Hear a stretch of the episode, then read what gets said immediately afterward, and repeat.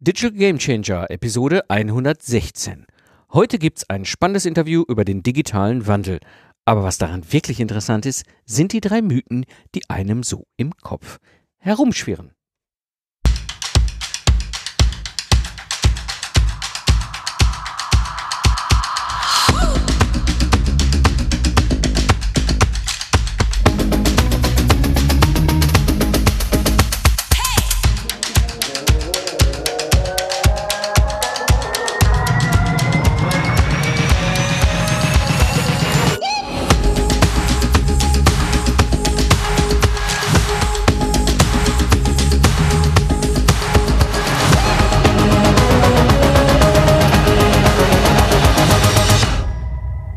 Gamechanger Community, herzlich willkommen beim Digital Gamechanger, der Podcast für Freiberufler, Solopreneure und Selbstständige, die auf dem Weg sind, ihren Business zu digitalisieren und zu skalieren.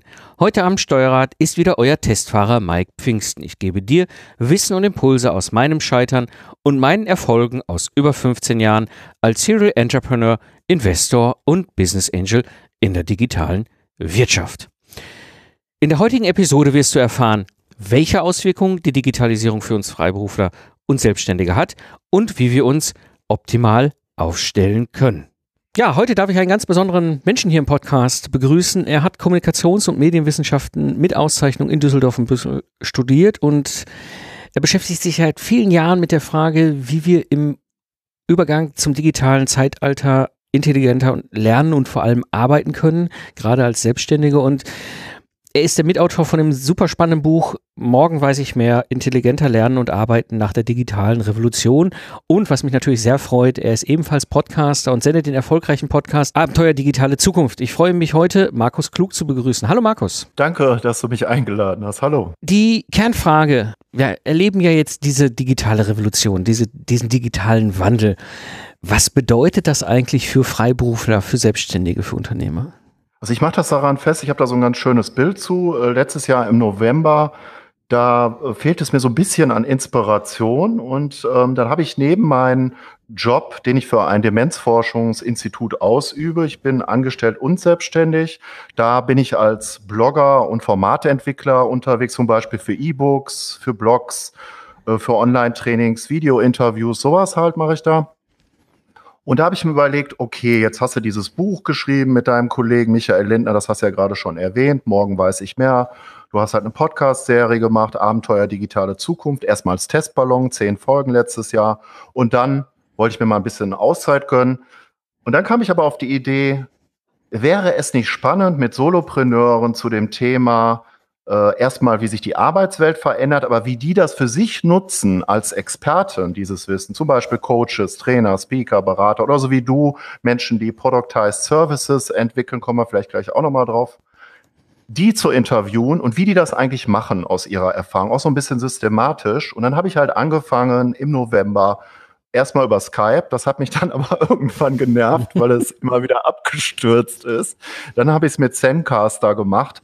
Gespräche zu führen. Jede Woche mit drei, vier Leuten, äh, darunter ähm, Ingenieure, Designer, Projektmanager, Coaches, Speaker, aber auch ganz außergewöhnliche Personen wie zum Beispiel Science-Fiction-Autoren oder ich habe auch einen Filmemacher äh, interviewt, also zwecks Inspiration.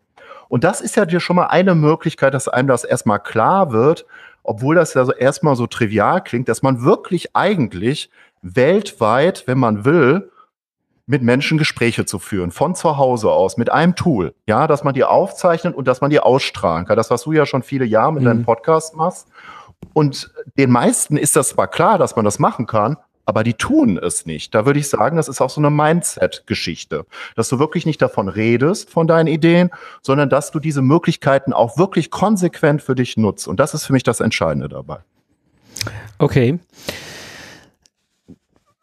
da, da, da sprichst ja schon einen wesentlichen Kern an dessen, was, was äh, ihr auch in dem Buch beschreibt. Ähm, wir müssen uns einfach dieser, dieser Situation stellen. Ich meine, ne, also aus meiner Sicht sind wir seit 25 Jahren im digitalen Zeitalter. Ich habe mal eine sehr schöne Definition gehört, die sich für mich so rund anhörte. Ich weiß nicht, von wem sie kam, aber ich zitiere sie jetzt einfach mal. Das industrielle Zeitalter hat so in etwa zu Kolumbus angefangen Mittelalter, mhm. ne, mit der Entdeckung äh, Amerikas und dann auch damit einhergehen mit dieser Spezialisierung zum Beispiel im Handwerk und mhm. der Entwicklung der Städte und so weiter. Also das ist so der, der Stein, wo die Wissenschaft wohl sagt, so ungefähr da fing das industrielle Zeitalter an. Und dann die klare Aussage, mit dem Sturz der Mauer 89 war es mhm. zu Ende. Und ab dann war das digitale Zeitalter da. Und das kann ich jetzt nur für mich subjektiv beantworten. Passt das sehr gut in das, was ich erlebe? Ähm, beschäftige mich ja schon lange mit diesem ganzen Thema Digitalisierung, zum einen halt fachlich, aber auch natürlich unternehmerisch und äh, finde es spannend, da eben halt auch diese Möglichkeiten auszuprobieren. Ähm, aber das bedeutet natürlich, ich, wenn ich jetzt schon irgendwie als Wissensarbeiter unterwegs bin oder als Kreativarbeiter unterwegs bin, irgendwie freiberuflich selbstständig oder mit einer kleinen Agentur oder, oder kleinen, kleinen Büro mit Angestellten, hm, wie kann ich mich da eigentlich aufstellen? Auf was muss ich mich vorbereiten und wohin wird da die Reise gehen?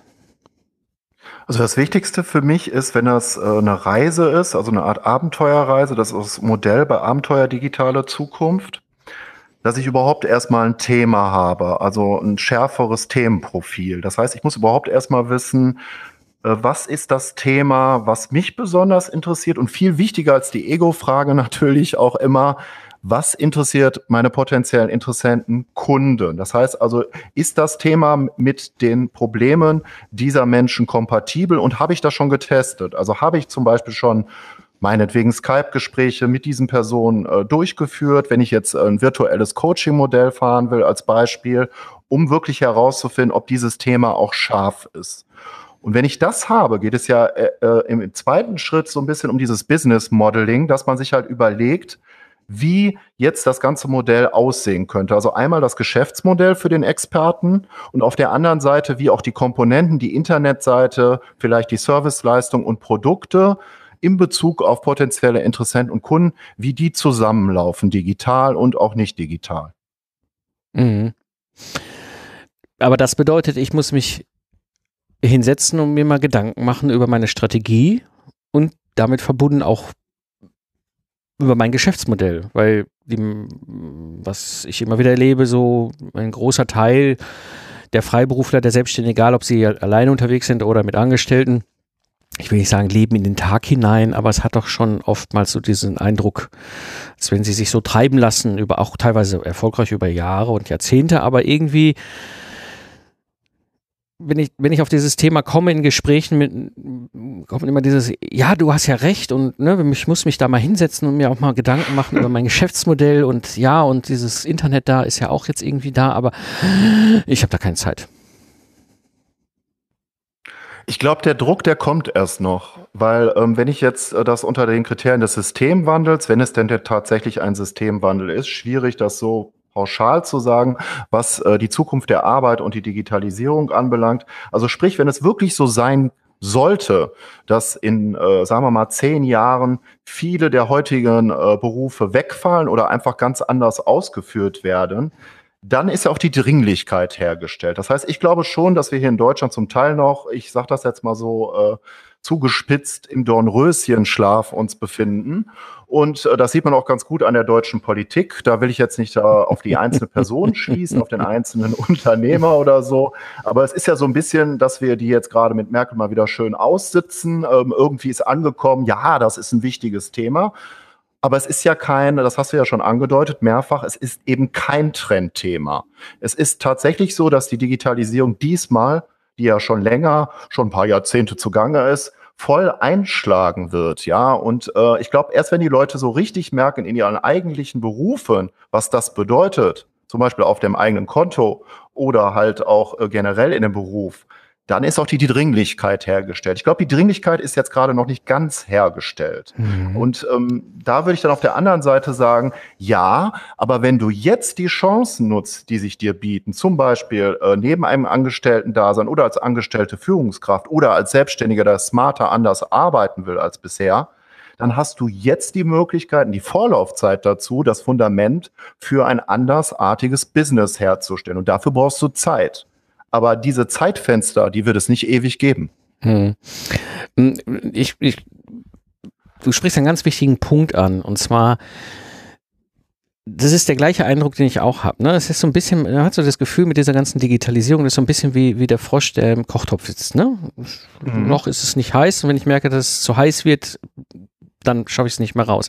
Ähm, diese, ihr habt ja in diesem Buch wunderschön diese, diese vier Rollen äh, oder Figuren beschrieben, die es da gibt. Und das wäre vielleicht nochmal interessant, wenn du da so ein bisschen drauf eingehen kannst, weil ich glaube, das gibt auch ein bisschen erste Idee, wohin die Reise gehen kann. Also wenn man sich die äh, Rollen von Angestellten und von Selbstständigen in der Zukunft anschaut, haben wir uns überlegt, so ein bisschen, äh, was sind vier zentrale oder was könnten vier zentrale Rollen in der Zukunft sein? Und wir haben für uns festgestellt, es gibt einmal die souveräneren Personen in der Arbeitswelt der Zukunft. Das wäre auf der einen Seite, auf der selbstständigen Seite die Figur des Solopreneurs. Das bedeutet aber im Gegensatz zum klassisch Selbstständigen oder zum Freelancer, dass ich selber souveräner Prozesse steuer oder auch eigene Produkte entwickle und umsetze. Zum Beispiel äh, Online-Trainings oder ich setze ein Membership-Portal auf oder ich biete ein Videotraining an. Das wären jetzt so Beispiele.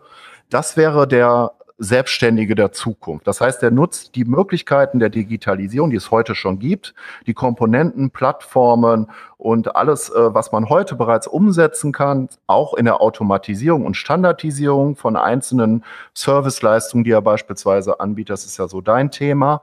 Mhm. Das wäre der souveräne Selbstständige der Zukunft, der Solopreneur. Und das Pendant auf der Angestelltenseite, zum Beispiel als Konzernangestellter, ist der Hochleistungsangestellte.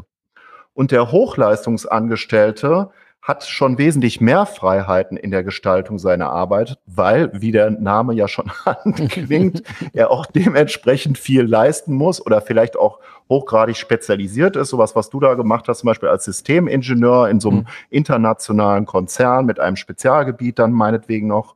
Äh, das wäre ein gutes Beispiel für den Hochleistungsangestellten. Allerdings stellt sich da auch die Frage, warum der überhaupt noch als Angestellter arbeitet. ja. Und dann, und dann gibt es auf dann gibt es noch zwei andere äh, Typen. Das ist einmal der abhängig beschäftigte Wissens- und Kreativarbeiter. Man könnte auch sagen, der arbeitet in sich ständig wechselnden Projektkonstellationen in der Zukunft. Das heißt also, äh, man könnte vielleicht äh, die These formulieren, dass das Vollzeitbeschäftigungszeitalter ein Stück weit zurückgeht. Nicht überall, nicht äh, überall gleich. Aber auf jeden Fall ist es eine Tendenz in der Zukunft. Und das bedeutet, ähm, wir haben es mit zunehmend mehr, das sieht man ja auch schon seit vielen Jahren, international, zum Beispiel im Projektmanagement, mit äh, zeitlich befristeten Projektkonstellationen zu tun. Oder beziehungsweise der Projektmitarbeiter muss dann halt herausstellen, wenn das Projekt beendet ist, dass es dementsprechend erfolgreich gelaufen ist und er einen Teil, einen wichtigen Teil dazu beigetragen hat, so dass es dann halt fortlaufen kann. Und der letzte, die letzte Arbeitsfigur der Zukunft, es gibt natürlich noch zahlreiche mehr, aber das wären jetzt für uns vier zentrale, ist der Click-Worker oder der mhm. digitale Fließbandarbeiter, könnte man vielleicht auch sagen. Das bedeutet, es werden zunehmend mehr international auch von Selbstständigen und äh, von Firmen bestimmte Dienstleistungen digitaler Natur äh, beauftragt, für die es im Grunde genommen Millionen von Menschen weltweit gibt, die das anbieten können in der Zukunft. Das wäre zum Beispiel, wenn ich als Unternehmen eine Podcast-Serie starte, dass ich äh, für die Texte, für die Interviews, die ich transkribieren will, dass ich mir möglichst preiswert jemanden im Ausland suche, der mir die ganzen Interviews als Unternehmen transkribiert. Das ist nur so ein Beispiel. Es gibt dafür auch beim Webdesign äh, teilweise. Ähm, es gibt dafür, ähm, oder auch im Marketingbereich, gibt es dafür schon heute hunderte von Beispielen. Und solche Serviceleistungen, das ist natürlich das Problem für Personen, die das anbieten. Es gibt irre viel Konkurrenz und äh, die Preise sind natürlich auch dementsprechend schlecht, also der Stundensatz. Und das bedeutet, dass es für solche Menschen in der Zukunft schwierig wird, da einen relativ okayen Lebensunterhalt mit zu bestreiten als Clickworker oder eben als digitaler Fließband. Aber das klingt ja auch ein bisschen abwertend, aber Clickworker mhm. ist halt schon ein ganz guter Begriff, meines Erachtens, weil man ja per Bedarf jemanden hinzubucht, der so etwas macht. Ne? Mhm. Ja. Ähm, ich ich, ich finde das deswegen so spannend, ähm, wie ihr diese, diese, diese Typen aufgeschlüsselt habt. Und das ist, glaube ich, etwas, wo wir uns als Freiberufler und Selbstständige sehr mit beschäftigen wollen, weil die Gefahr besteht schon, ne, dass ich da hinten raus möglicherweise in so eine Rolle des Clickworkers rutsche, weil ich mich einfach damit nicht beschäftigt habe. Ähm, mhm. Und da reden wir jetzt nicht von irgendwelchen Texten transkribieren, wenn aufgrund von Möglichkeiten der Digitalisierung auch meine hochqualifizierte akademische Tätigkeit eben weitestgehend auch automatisierbar und ersetzbar wird, kann es mhm. sein, dass es für Teilaspekte dieser bisherigen Tätigkeit, die ich gemacht habe, immer noch eben Clickworker gebraucht wird, der vielleicht irgendwo noch ein Stückchen nach vorne schiebt, den Rest macht der Automat alleine. Also da muss man sich schon Gedanken drum machen. Aber wo ich mit dir hin will, und das finde ich sehr spannend, ähm, der Robert Kiyosaki hat in seinem Buch äh, Cashflow Quadrant etwas geschrieben. Und zwar, ich lese viele Bücher als Investor, äh, wie die Hörer ja wissen, beschäftige ich mich viel mit Value Investing und so weiter. Und das ist ein Investorenbuch. Und er hat in diesem Buch etwas beschrieben, ähm, dass er eben diesen Cashflow-Quadranten nennt. Und in diesem, da kommt sehr schön ein ähnliches Bild raus. Er beschreibt nämlich im Grunde vier Kerntypen, ne, die wir haben in der Wirtschaft. Das eine ist der Angestellte, klassisch Angestellte. Das zweite ist der Selbstständige. Die sind in diesem Quadranten links oben ist der Angestellte, links unten ist der Selbstständige. Und dann hat er rechts oben der Business Owner. Da haben wir nicht so eine 1 zu 1 Übersetzung ins Deutsche. Es kommt vielleicht eher dem Entrepreneur oder ja, dem, also der Unternehmer ist zu unscharf. Also er redet quasi dem Besitzer eines Unternehmens. Mit Business Owner meinte er. Und dann haben wir den Investor, also jemand, der Geld investiert. Und ähm, das Spannende ist bei diesem Quadranten eben, der Business Owner ist jemand, der sich ein System entwickelt. Ja, und das ist das, was du so schön auch eben als Solo, beim Solopreneur angemerkt hast, der sich Gedanken macht über sein Geschäftsmodell und seinen Prozess und da sind wir beim System. Mhm. Und dieser Business Owner überlegt sich, für sein System braucht er Angestellte oder Selbstständige. Und der Unterschied zwischen Angestellten und Selbstständigen beschreibt der Robert Kiyosaki darin, ähm, der Selbstständige ist meistens ein hochspezialisierter Experte, wie du eben sagtest, wenn er schon so gut ist als Hochleister. Ja, warum macht er mhm. sich nicht gleich selbstständig? Ja, und da gibt es, als Business Owner habe ich durchaus Interesse, einen hochspezialisierten Selbstständigen in mein Prozess oder mein System mit einzubinden, weil ich ihn da brauche. Nicht immer, nicht überall, aber durchaus an gewissen Stellen, wo ich einfach auch weiß, die, diese Art der Selbstständigen sind meistens auch sehr, ähm, sehr daran interessiert, dass die Qualität ihrer Ergebnisse gut ist, aber sie arbeiten individuell. Ne? Also sie arbeiten eben im Auftrag für diesen Business Owner und dann gibt es eben die Angestellten, ähm, die für den Business Owner arbeiten und der Investor investiert in so ein System. Ja, also das ist so das, was er da beschreibt. Und das ist das Schöne, weil das für mich so diesen Bogen schlägt zu dem, was, was du gerade beschrieben hast, wo wir uns, die wir Freiberufer, Freelancer, Selbstständige oder so sind, Gedanken drüber machen sollen. Ähm, was ist eigentlich meine Rolle und wohin entwickle ich die eigentlich in der digitalen Zukunft? Weil es wird sich definitiv verändern und wir wissen nicht genau wie. Keiner weiß das so richtig. Wir wissen nur, dass es gerade passiert oftmals noch unterm Radar. Wir könnten jetzt noch zwei Stunden über Politik reden, aber schenken wir uns jetzt mal.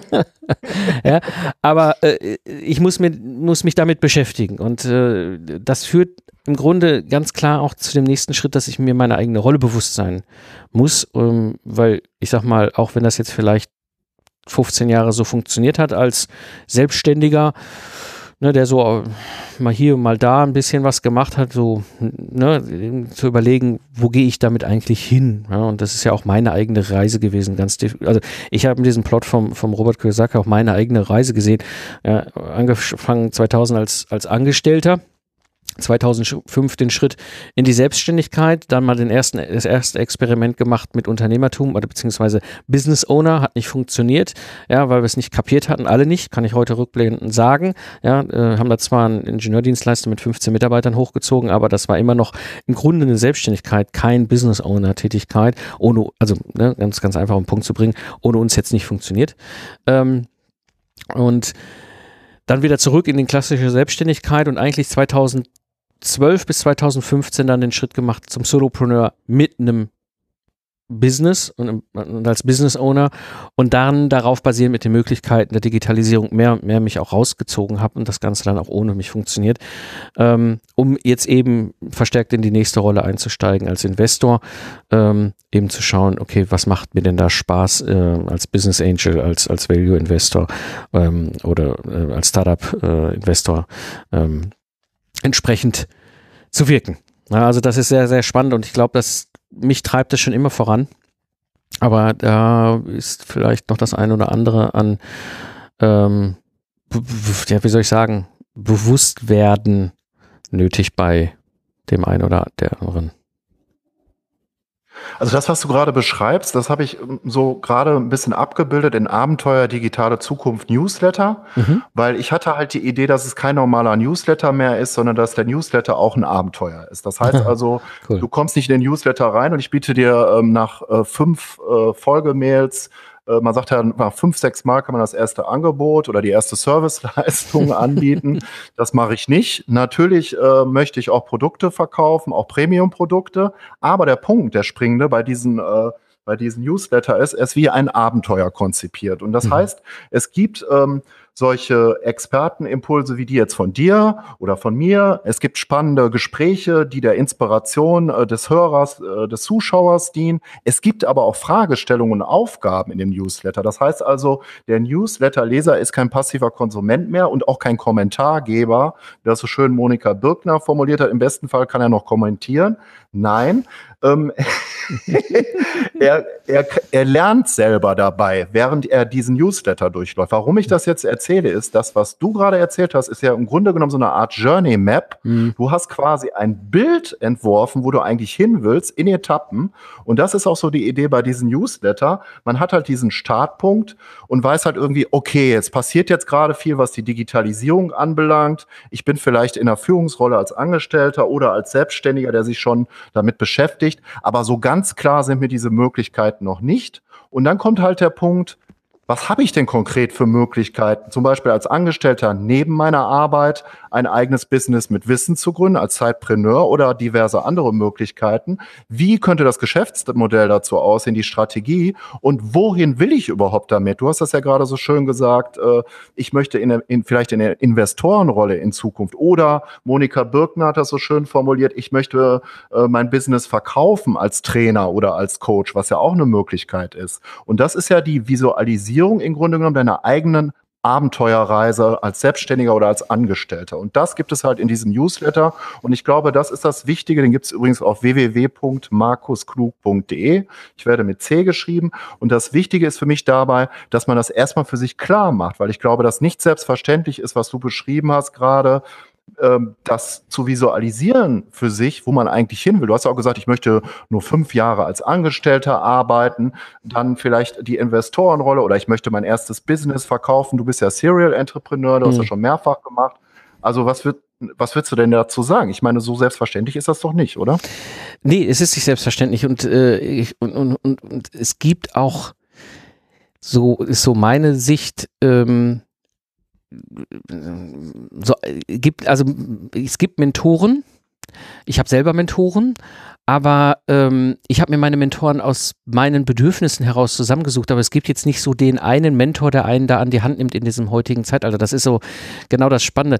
Und dieses Bild, was ich dir beschrieben habe, dass ich eigentlich, um ganz ehrlich zu sein, seit meiner Jugend mich immer schon begeistert für das Thema Investieren. Und jetzt meine ich nicht nur in Geld, sondern auch investieren in Wissen, Zeit und mhm. eigene Weiterentwicklung, ja, ähm, ist das, wo ich eigentlich hin will, aber ich kannte diesen Weg nicht. Ja, und ich habe dann, klar, ne, ne, äh, das Ruhrpotz zwischen Kohle und Stahl aufgewachsen, da, da wird dir ja quasi ein Plot auf den Tisch gelegt ja, wie du als Jugendlicher ja, dein Leben bis zur Rente zu gestalten hast, ja, und da wusste ich nur, da passe ich nicht rein. Ich bin, ich bin schon in der Schule, habe ich nicht in dieses Format gepasst, äh, ich habe in der Lehre nicht in dieses Format gepasst, ich bin da immer dran äh, angeeckt, ich hab, äh, stand schon immer auf dem Kriegsfuß mit der Stempeluhr, ähm, ja, und es war für mich schon irgendwie klar, so dieses Angestellten-Ding ist nicht meins.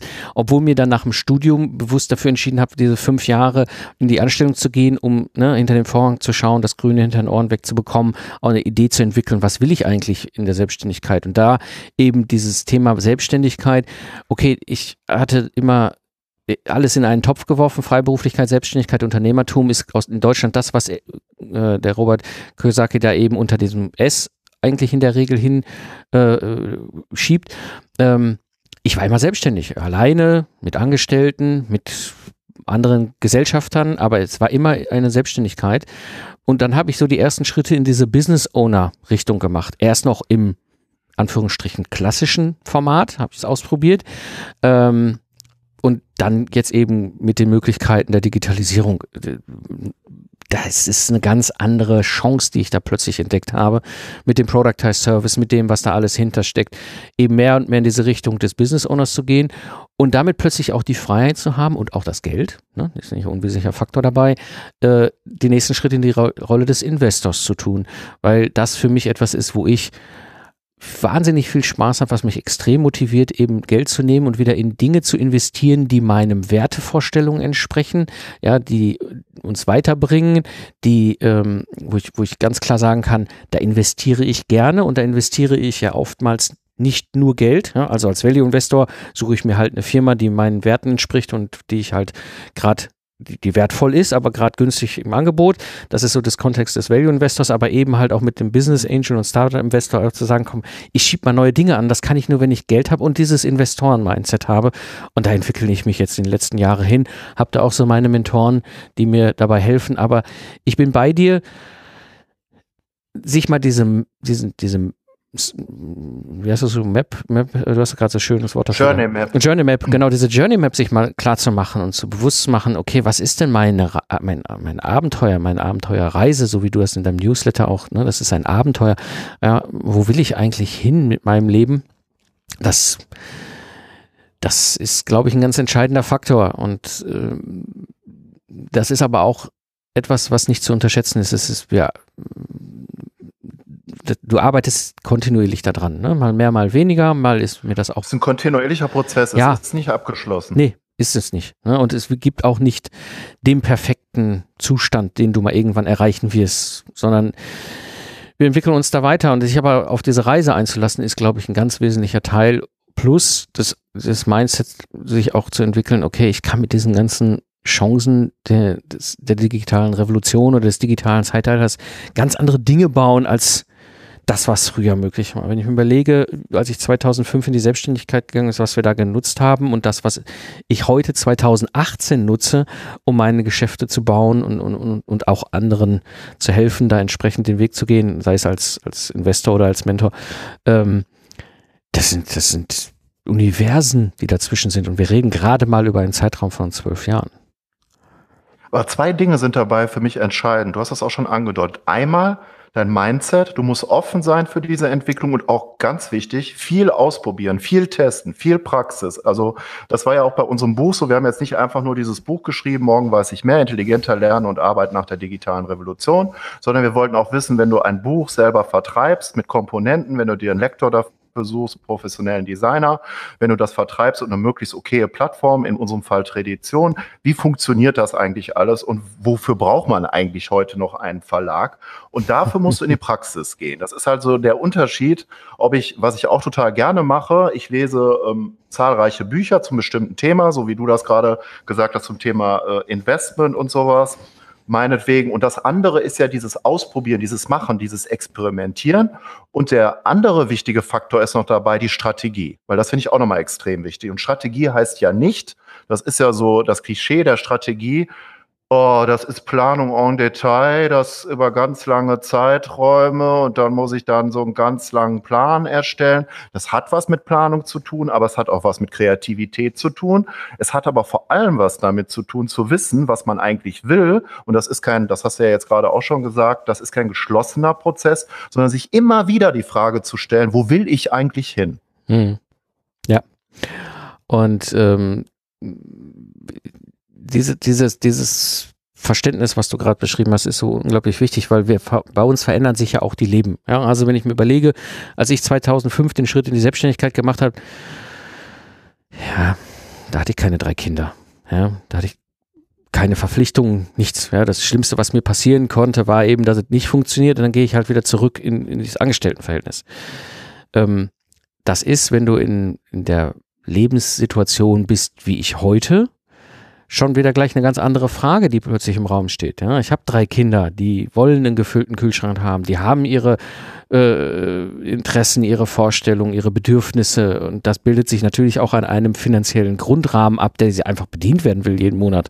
Ähm, und, da, und dann irgendwann gibt es den Moment, wo ne, äh, ich bin in der Situation, Haus ist abgezahlt, Kinder sind raus. Also ich habe jetzt ich investiere nicht in Eigentumshäuser, weil, weil ganz anders, weil ich habe keine Haus, ich habe keine Schulden, ganz wesentlicher Punkt, glaube ich, dabei, bei der Freiheit, die ich genieße. Ja. Ähm, aber selbst wenn der typische Weg da gewesen wäre und ich hätte mir ein Häuschen gekauft und hätte ein paar hunderttausend Euro Schulden aufgenommen und dann die Kinder und irgendwann sind die Kinder aus dem Haus, das Häuschen ist abbezahlt und dann vielleicht nochmal den Schritt gehe. Aber ich glaube, dieses sich bewusst zu machen, ähm, dass sich das wandelt ne, und auch meine Bedürfnisse sich immer in den entsprechenden Gegebenheiten abgebildet äh, wandeln, das ist ein wesentlicher Teil. Und aber auch experimentieren, da bin ich völlig bei dir. Ich glaube, dieses Ausprobieren und Testen und gucken, ähm, ich komme ja nun mal so auch, wie du aus der Wissenschaft eben diese, diese Gedanken, ne, Hypothese und Versuch, ja. Und das Ziel mhm. ist eben mit dem Experiment die Hypothese zu widerlegen, ja. Und solange ich, ne, klassische wissenschaftliche Tätigkeit, ja, ähm, mhm. Äh, solange ich eben keine äh, keine, äh, kein Experiment gefunden habe, was meine Hypothese widerlegt, ist die Wahrscheinlichkeit hoch, dass meine Hypothese gar nicht schlecht ist. Ja, ähm, aber das kann ich nur machen. Und das kann ich nur durch die Praxis. Genau, ja, ich muss eine Hypothese entwickeln. Da muss ich jetzt nicht, da muss ich jetzt nicht den Einstein-mäßigen Wurf machen, sondern eine Hypothese kann sein, wenn ich diese Podcast-Episode mache, könnte passieren, dass X. So, und dann mache ich die Podcast-Episode mhm. und dann gucke ich mal, ob das Experiment funktioniert hat. Ja, das kann ja auf den ganz kleinen Ebenen schon super gut funktionieren. Oder bei deinem Business Model, ne? Oder beim Business Model zum Beispiel, ne? Mal zu sagen, okay, weißt du was? Ich habe zum Beispiel den Aha-Effekt gehabt, das war 2013 äh, mit dem Online-Kalender. Ja, ich hatte vorher war das halt klassisch, ne? Wie ist das, wie macht man das so? Äh, ganz einfach. Ähm, ja, der Geschäftsführer hat ja natürlich einen Kalender. Ich bin Geschäftsführer eines Ingenieurbetriebs, eines Ingenieurunternehmens und damit habe ich einen Kalender und wer darf in diesen Kalender eintragen? Ich. Ja, also rufen Kunden mich an und machen mir Termine machen. Und irgendwann merke ich, das funktioniert nicht. Ja, das geht nicht. Ja, ich bin, ich bin da nicht konsequent genug, Nein zu sagen, wenn ich irgendwo eine Lücke in meinem Kalender sehe. Ja, weil ich mich oft dann geärgert habe, dass ich einen Termin gemacht habe und eigentlich hätte ich die Zeit ganz gut für was anderes gebrauchen können. Ob privat oder geschäftlich. So, also Sekretärin eingestellt oder Assistentin eingestellt, die hat gesagt, okay, ich kümmere mich auch um deinen Kalender. War schon mal besser, ja, aber nicht perfekt. So, und jetzt damals dann gesagt, okay, dann, es gibt ja die Möglichkeit mit dem Online-Kalender. Also ich einfach den Kunden nur noch einen Link schicke, sag, hier ist mein Kalender, bitte trag dich ein, klick den Termin, trag dich ein. Ähm, dachte ich am Anfang, oh, wenn die Kunden darauf klarkommen, ja, weil vor allem auch meine klassischen Kunden im klassischen Industriekontext unterwegs sind als Angestellte. Ja, wie finden die das, wenn ich denen eine E-Mail mit einem Link auf meinen Online-Kalender schicke? Ja, finden die das professionell oder eher so, hm, die fanden das total cool. Ja, von Anfang an. Ja, die haben plötzlich die Situation gehabt, jetzt könnt ihr ihren internen Kalender mit meinem Kalender abgleichen und direkt den finalen Termin klicken. Ja, also du hattest eine Hypothese erstmal. Genau, dazu ich hatte eine Hypothese und hatte ein Gefühl, funktioniert das, weiß ich nicht, ja, aber ich muss es ausprobieren. Und plötzlich war, hat das Experiment gezeigt, diese Hypothese war exzellent. Ja, obwohl ich ein ganz doofes Gefühl dabei hatte. Aber du musst es, das ist ja das Entscheidende. Jetzt habe ich ja auch gerade drüber geredet.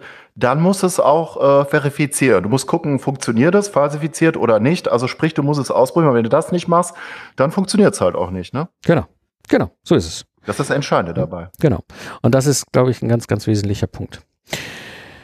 Gut, jetzt haben wir einen wilden Ritt durch die digitale Revolution gemacht, Markus. Haben wir noch irgendwas vergessen? Ja, wir haben so ein bisschen die Expertenmodelle noch gar nicht angesprochen. Ja, dann lass uns das tun.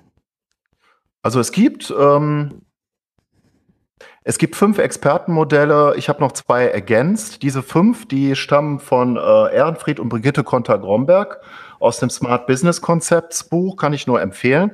Ich beschäftige mich jetzt persönlich auch seit vielen Jahren schon mit Expertenmodellen und habe das dann halt für mich als Inspiration genutzt. Das habe ich halt so wie die Muttermilch aufgesogen, das ganze Wissen aus den Büchern. Ich war auch äh, im Smart Business Herbstprogramm 2016, kenne auch beide, habe auch schon mal einen Vortrag äh, bei deren Veranstaltung gehalten und so weiter und so weiter.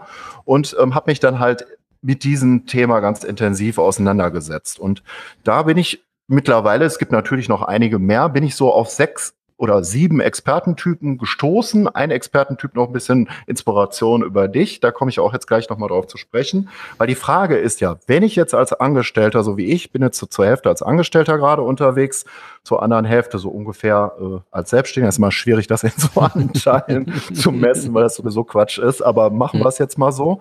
Dann äh, stellt man sich ja zum Beispiel als Angestellte oder als angestellte Führungskraft auf der Seite dann die Frage hatte ich gestern auch im Gespräch. Das war eine Führungskraft, äh, äh, Finanzen, Geschäftsführung, die aber auch als Mediator eine Zusatzausbildung gemacht. Fand ich total spannend. Und die dann gesagt hat, so im Personalbereich, was ich da mache, ähm, da passiert irgendwie nichts. Da sehe ich nicht mehr so unbedingt den Sinn. Aber wenn ich Mediation mache, sprich, wenn ich Konflikte äh, schlichte zwischen Abteilungen oder zwischen einzelnen äh, Führungspersonen im Unternehmen oder zwischen welchen Parteien auch immer, da sehe ich halt einen Effekt. Und dann hat er halt gefragt im Gespräch, ja, aber was wäre denn jetzt das Expertenmodell dazu? Also ich möchte jetzt in Zukunft vielleicht nicht mehr als angestellte Führungskraft in diesem Personalfinanzbereich arbeiten und möchte mich selbstständig machen mit einem Expertenmodell. Und da muss man ja im Grunde genommen erstmal die Vorstellung haben, was gibt's denn überhaupt für Expertenmodelle? Und ähm, ein Expertenmodell ist der Serienautor. Das ist eine Person, die nicht mehr klassisch über einen Verlag publiziert. Man kann natürlich auch weiterhin klassisch über einen Verlag publizieren oder mal macht man das und mal nicht. Aber das ist schon eher eigentlich ein Experte, der wie ein Entrepreneur arbeitet. Das heißt mhm. also, er schaut sich zu, wer das Cover zu einem Buch gestaltet, wer das Lektorat Redigat macht, überlegt sich, über welchen Vertriebsplattform er das Buch anbieten kann, wie das Marketing dazu aussieht, der Launch zu einem solchen Buchprojekt und dann ist er Serientäter. Ja, also er schreibt okay. dann immer wieder ein neues Buch aber er denkt halt eigentlich wie ein äh, Unternehmer. Ja, das mhm. ist der, das Entscheidende jetzt dabei. Und er nutzt halt digitale Komponenten, zum Beispiel beim Newsletter-Marketing und solchen Dingen, um halt den Buchverkauf auf anzutreiben oder überhaupt erstmal herauszufinden, das war das Thema, was wir jetzt auch immer wieder hatten, was interessiert die Leser halt überhaupt? Oder mhm. wenn er schon mehrere Bücher äh, geschrieben hat und das schon längst weiß, also er ist ein erfahrener Autor, dann kann er ja auch, wenn er vorher im Verlag ver veröffentlicht hat, kann er zunehmend mehr die Bücher auch in Eigenregie äh, smart publizieren. Das wäre mhm. der Serienautor. Dann gibt es halt äh, sowas wie einen Themenredner. Ein Themenredner ist äh, auf der einen Seite der klassische Public Speaker, also jemand, der Vorträge hält. Neu daran ist allerdings an dem Themenredner, dass er selber Veranstaltungen organisiert und selber Leute mhm. dazu bekommt, zu einer solchen Veranstaltung zu kommen und das alles auch organisiert und abwickelt, entweder in einem kleinen Team oder wie auch immer. Und äh, das ist halt auch da so, dass da der Speaker mehr wie ein Entrepreneur denkt. Ja, das mhm. wäre der Themenredner. Und interessant finde ich dann vor allem, die haben dann noch dieses Modell bei den Grombergs des Mediasenders. Das sehe ich jetzt nicht unbedingt als Geschäftsmodell. Das wäre jetzt so, wie du jemand, der Podcast unter anderem macht oder wie ich, ich mache auch einen Podcast. Aber das ist ja noch kein Geschäftsmodell. Aber eine interessante Frage wäre ja jetzt, welcher Kanal ist stark? Ne? Mhm. Also sprich, deine Podcasts laufen meinetwegen ziemlich gut. Die sind regelmäßig in den iTunes-Charts. Sagen wir mal, das ist jetzt so. Mhm. Und dann überlegst du dir, wie könntest du jetzt aber den Podcast vielleicht auch monetarisieren, ne? Mhm. Dann würde da ein Geschäftsmodell raus werden, weil vorher ist das ja noch keins. Ja. Dann wird's interessant, weil da kommen wir in die Systemebene rein. Also das, was dich auch so interessiert, wenn ich das richtig verstanden habe, das sind die komplexeren Expertenmodelle. Mhm. Das ist zum Beispiel der Programmanbieter. Mhm. Ja, also der überlegt sich, wie er mit Online-Kursen oder mit Beratungsprodukten ein Programm aufsetzt. Mhm. Das heißt aber, man fängt natürlich nicht mit dem Programm an, sondern man fängt natürlich mit einem einzelnen Produkt an. Zum Beispiel als Online-Trainer könnte man jetzt erstmal, wenn man noch nicht so erfahren ist, könnte man schauen, äh, dass man erstes erfolgreiches Online-Training digital anbietet und dann, wenn das gut gelaufen ist, überlegt man sich weitere Trainings. Und wenn die auch gut laufen, dann baut man daraus ein Programm. Ne? Mhm. Dann gibt es den Community Builder. Das wäre halt eine Person, die äh, ein sehr starker Netzwerker ist und die zu einem äh, Thema ähm, ihre Netzwerkarbeit, äh, ihre Netzwerkarbeit weiter systematisiert. Und die könnte ja dann zum Beispiel Events anbieten oder ein Membership-Portal. Die hat also irgendein starkes Thema, ist ein unglaublich guter Netzwerker und bündelt dann die Leute in einem solchen Community-Modell. Und die äh, letzten zwei Typen, äh, die ich noch hinzufügen möchte, die man nicht bei den Grombergs findet, ist äh, der virtuelle Coach. Das kann man ja auch zunehmend mehr beobachten, dass mhm. Coaches ähm, ihr gesamtes Geschäftsmodell komplett virtuell fahren. Das heißt also, dass die zum Beispiel über Skype-Sessions oder über andere Tools die äh, Beratungsstunden machen. Oder interessant wird es dann halt auch, wenn es komplexer werden soll, dass die halt nicht nur einzelne Leute beraten, sondern dass die halt auch Gruppenberatung machen und mhm. dazu dann halt wieder Programme anbieten. Also das wäre der virtuelle Coach. Und die letzte Figur, die ich mir äh, noch so ausgedacht habe, da bin ich von dir inspiriert worden das wäre jetzt der Knowledge Service Developer. Okay.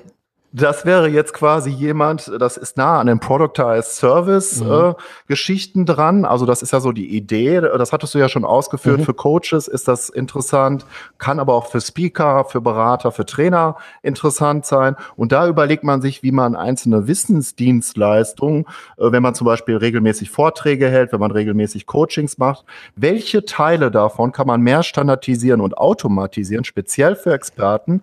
Und derjenige, der das macht, ist der Experte Experte, äh, das für die zu bauen und für die das Konzept dazu machen. Und das wäre sozusagen der Knowledge Service Developer. Ja, das hm, wollte ich noch okay. hinzufügen.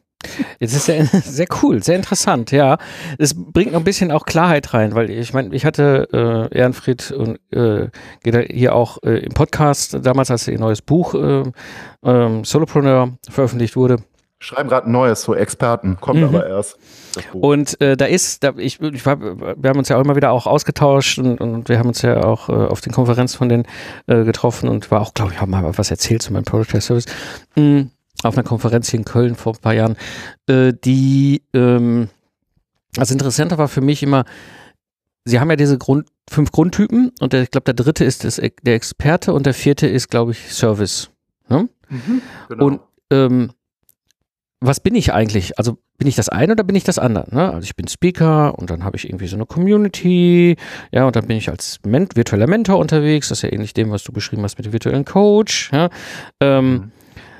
Und dann habe ich da auch noch so eine Online-Bibliothek, ja, äh, die irgendwie da mit reinfuscht in eine ganze Nummer und dann habe ich aber mein Productized Service Lastenheft erstellt. Ne? Also das war das Einzige, wo ich, wo mir klar war, okay, dieser Productized Service, agile Lastenheft, also dass wir in zwei Wochen Lastenheft für Kunden im Auftrag erstellen, das ist eine Service-Solopreneur-Variante. Ne? Aber dann helfe ich wiederum anderen Freiberuflern, Selbstständigen, so ein Productized Service zu bauen. Ja, das ist ein Meta-Productized Service, habe ich es mittlerweile hingetrieben, habe ja schreibe gerade das schon mehr so Knowledge Service. Aber ja, genau, bin ich wieder doch irgendwie eher dieser Knowledge Service als Developer als Experte, weil ich habe den ganzen Kram mhm. ja einmal auch durchexerziert und gebe dieses Wissen weiter. Ja, mhm. Mm, also sehr sehr spannend, finde ich cool, dass du das mal so aufgedröselt hast. Es gab für mich dann auch, ich habe direkt bei einigen auch schon so einen Menschen oder Namen gesehen, wo ich sofort klar hatte, okay, die sind das. Ne? Ähm, sehr cool. Also es gibt Überlappungen dabei, ja. aber ganz wichtig, du hast es ja gerade schon angedeutet, du hast trotzdem einen Fokus. Und ich glaube, das ist auch das, was die beiden immer meinen, die Grombergs. Ja, klar kann es sein, dass du auch noch Speaking-Gigs machst und was weiß ich, aber du hast dann einen Fokus in deinem Geschäftsmodell. Mhm. Und das meinen die ja auch, wenn die die unterscheiden. Da kommt ja, immer als erstes, ja, aber ich mache ja noch das und das und das. Und dann sagen die, ja, mag ja sein, aber es gibt einen Fokus. Und wenn es den noch nicht gibt, dann sollte es den zumindest geben. und das stimmt, da bin ich völlig bei dir. Also, ne, ich habe auch sechs Bücher dann jetzt, also fünf habe ich schon geschrieben, das sechste ist hier gerade in der Mache. Das ist ja auch ein Serienautor. Ja, ein ja, aber ne, ist nicht mein Fokus. Ich habe mein Wissen dann nur sowieso ein Braindump in so ein Buch reingekippt. Ne? Ich halte auch Vorträge. Ich bin natürlich zu gewissen Themen ein Redner, ist aber auch nicht mein Fokus. Ja, wenn mich einer fragt, halte ich gerne einen Vortrag, aber ist jetzt nicht so, dass ich damit meinen Lebensunterhalt bestreite. Ja? Ähm, also eigentlich Productized Services, ne? Das ist bei dir so das ist der, das der Thema. Kern, oder? Das ist der Kern. Mir macht es Spaß, diese Systeme zu bauen und anderen zu helfen. Diese, so, also für mich selber als Business Owner macht es mir Spaß, aber eben halt auch als Mentor dann wiederum zu helfen, anderen Freiberuflern, Selbstständigen so ein System zu bauen. Eben gerade mit diesem ganzen Erfahrungsschatz kann ich halt wahnsinnig viel Input geben und sagen, was gut funktioniert und was nicht. Also da bin ich wahrscheinlich eher bei diesem Knowledge Service Developer von, dem, von den Experten. Sehr spannend. Und und da war meine Idee jetzt, das wollte ich noch ähm, abschließend dazu hinzufügen, dass man das mal umkehrt, weil das ist ja sozusagen das, was die Grombergs machen. Das ist ja nicht das, was ich mache. Das heißt, mich interessieren die Expertenmodelle ähm, aber wie sehen denn jetzt die Formate dazu aus? Also sprich, das Geschäftsmodell ist wichtig, die strategische Basis ist wichtig, aber wenn ich jetzt anfange, äh, eine Website mache, wenn ich eigene Podcasts mache, wenn ich eigene Trainings mache, eigene Videos und so weiter, wie kann ich das strategisch, den Content als Experte vor dem Hintergrund dieser Geschäftsmodelle denken? Und das ist quasi mein Fokus. Mhm.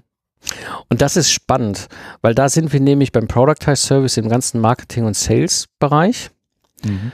Und ähm, das ist, ich erlebe immer wieder die Frage so, ja, und du teilst da doch dein ganzes Wissen mit der ganzen Welt, mit deinem Podcast und was du alles nicht so tust und treibst und for free rausgibst, ne? Ist so komplett konträr zu dem, was man so früher gemacht hat. Ne? Als Selbstständiger war ich der Experte, Guru und habe aber auch definitiv nur so ein kleines Handzipfelchen rausgereicht, so nach dem Motto, mehr gibt's nicht, alles andere kostet viel Geld. Ja, und heute reiche ich hier quasi mein gesamtes Wissen raus und verdiene mehr als früher. Ja, also das ist eben genau das, wo viele auch so ein bisschen wieder diesen Mindshift ins Digitale machen müssen. Ja, hören heißt nicht können. Ja, oder sehen heißt nicht können. Ja, da steckt eben noch viel mehr dabei dahinter und da bin ich bei dir. Ja. Also, dass man den Content strategisch denkt, genau. vor dem Hintergrund eines Expertenmodells. Und ähm, ich glaube, da kommen dann auch ganz andere Medien, ganz andere Formate raus, die angehende ja. Experte oder schon sehr erfahrene Experten, so wie du jetzt zum Beispiel, machen, weil man das Geschäftsmodell halt mitdenkt bei dem genau. Format. Nur eben umgekehrt zu den Grombergs, primär die Medien, Säckung der Geschäftsmodell bei mir. Und bei denen stehen ja ganz klar die Geschäftsmodelle im ja, Vordergrund. Ja, klar. Ja, klar. Ja, Markus, es hat sehr viel Spaß gemacht, dich äh, zu diesem wunderbaren, schönen Feld Digitalisierung mal hier im Gespräch zu haben. Ähm, wo finden wir dich im Netz? Also gerade würde ich empfehlen, auf www.markusklug.de zu gehen. Ich werde mit C geschrieben. Das Interessante ist, das habe ich ja schon erwähnt, da gibt es den Abenteuer Digitale Zukunft, Newsletter und der ist selber wie ein Lernabenteuer konzipiert. Und da du das mit den kostenfreien Wissen und auch mit den, jetzt kommen ja noch die neuen Datenschutzrichtlinien Ende Mai auf uns mhm. zu. Mhm. Und da gibt es, da gibt es auf meiner Webseite www.markusklug.de gibt es halt den Newsletter. Es gibt ein Video, wo das äh, dieses äh, Abenteuer digitale Zukunft erklärt wird, was es da für Etappen gibt und was man dadurch läuft. Und da gibt es dann noch ein E-Book und eine Journey Map, die man sich komplett for free runterladen kann ohne eine E-Mail-Adresse äh, dafür zu geben. Dafür aber dann der Hinweis, dass eben alles zusammen systematisch erst zur Geltung gebracht werden kann, wenn man in den Newsletter unterwegs ist und wenn man später halt auch das Online-Training absolviert, was ich Ende Juni anbieten kann. Also ein wichtiger Hinweis vielleicht nochmal, da haben wir jetzt auch die ganze Zeit drüber geredet. Es geht ja nicht nur um die kostenfreien Inhalte und dass man da mal sein Mindset ändert, sondern Premium ist ja der Prozess oder die Systematisierung des Wissens, zumindest mhm. betrachte ich das so, und die Zeitersparnis, die man hat. Oder was würdest du dazu sagen? Ja, das ist ein ganz wesentlicher Punkt. Ich glaube, das gehört für mich auch in dieses ganze Thema äh, Lernen im digitalen Zeitalter. Ähm, ich kann halt Abkürzungen nutzen. Ne? Ich kann auch erstmal fünf Jahre lernen, wie ich sowas mache. Oder ich nehme Geld in der Hand und investiere in Wissen. Und das ist, glaube ich, etwas, was oftmals noch gar nicht so vielen Leuten bewusst ist, ja, dass ich ich habe, für mich ist das selbstverständlich. Ich habe jetzt gerade für 2000 Dollar in den USA halt ein entsprechendes Wissensprogramm gekauft, was ich äh, unternehmerisch eben haben wollte, um mich weiterzuentwickeln. Ja, und das mhm. ich natürlich das, was er mir da vermittelt in diesem Programm, hätte ich mir auch über Jahre im Internet überall zusammensuchen können. Aber nicht in der Zeit. Nicht in der Zeit. Und an ganz gewissen Stellen merke ich, okay, dass das in das hineingreift, das war mir vorher nicht klar und da wäre ich auch nie drauf gekommen. Das ist, glaube ich, das ist der, das ist das Argument für so eine Premium-Geschichte, unter anderem. Genau. Genau. Und das ist, glaube ich, auch etwas, was wichtig ist, äh, wo wir uns auch eben als Freiberufler, als Selbstständige, als, als Unternehmer, äh, auch als Solopreneure mehr und mehr darauf einstellen müssen. Ähm, Wissen ist überall da, da kann ich überall ran. Das ist nicht mehr Mhm. das Entscheidende. Das Entscheidende ist, wie ich dieses Wissen verknüpfe. Und das ist etwas, wo ich entweder selbst ganz viel Zeit in die Hand nehme, bis ich mal irgendwann vielleicht auf den Stein des Weisen gekommen bin, oder ich kenne jemand, der eben da schon diesen Zusammenhang, diesen systematisierten Zusammenhang hergestellt hat und mir eben da hilft, auf das Pferd zu kommen. Und das ist dann eine Investition, äh, die sich lohnt. Also das kann ich sehr empfehlen. Gut, Markus, an dieser Stelle, schön, dass du da warst. Hat mir sehr viel Spaß gemacht und äh, danke. Ja, vielen lieben Dank für das Gespräch. Du hast keine Lust mehr als Dienstleister Zeit gegen Geld zu tauschen oder du möchtest dein Geschäftsmodell digitalisieren und skalieren. Ich organisiere regelmäßig Webinare, in denen ich dir Dinge live zeige, die ich auf der Tonspur hier im Podcast nicht perfekt rüberbringen kann. Oder ich organisiere Hörertreffen, um euch miteinander zu vernetzen. Gehe einfach auf mikepfingsten.de und trage dich in meine E-Mail-Liste ein. So verpasst du keine wichtigen Updates und erhältst den vollen Mehrwert wie der Rest der Community. Das war die heutige Episode des Digital Game Changers. Ich bin Mike Pfingsten und danke dir fürs Zuhören. Ich wünsche dir eine schöne Zeit, lach viel und hab viel Spaß, was immer du auch gerade machst. Und so sage ich Tschüss und bis zum nächsten Mal, wenn ich zurück bin im Pilotensitz auf der Reise als Serial Entrepreneur und Investor in der digitalen Wirtschaft.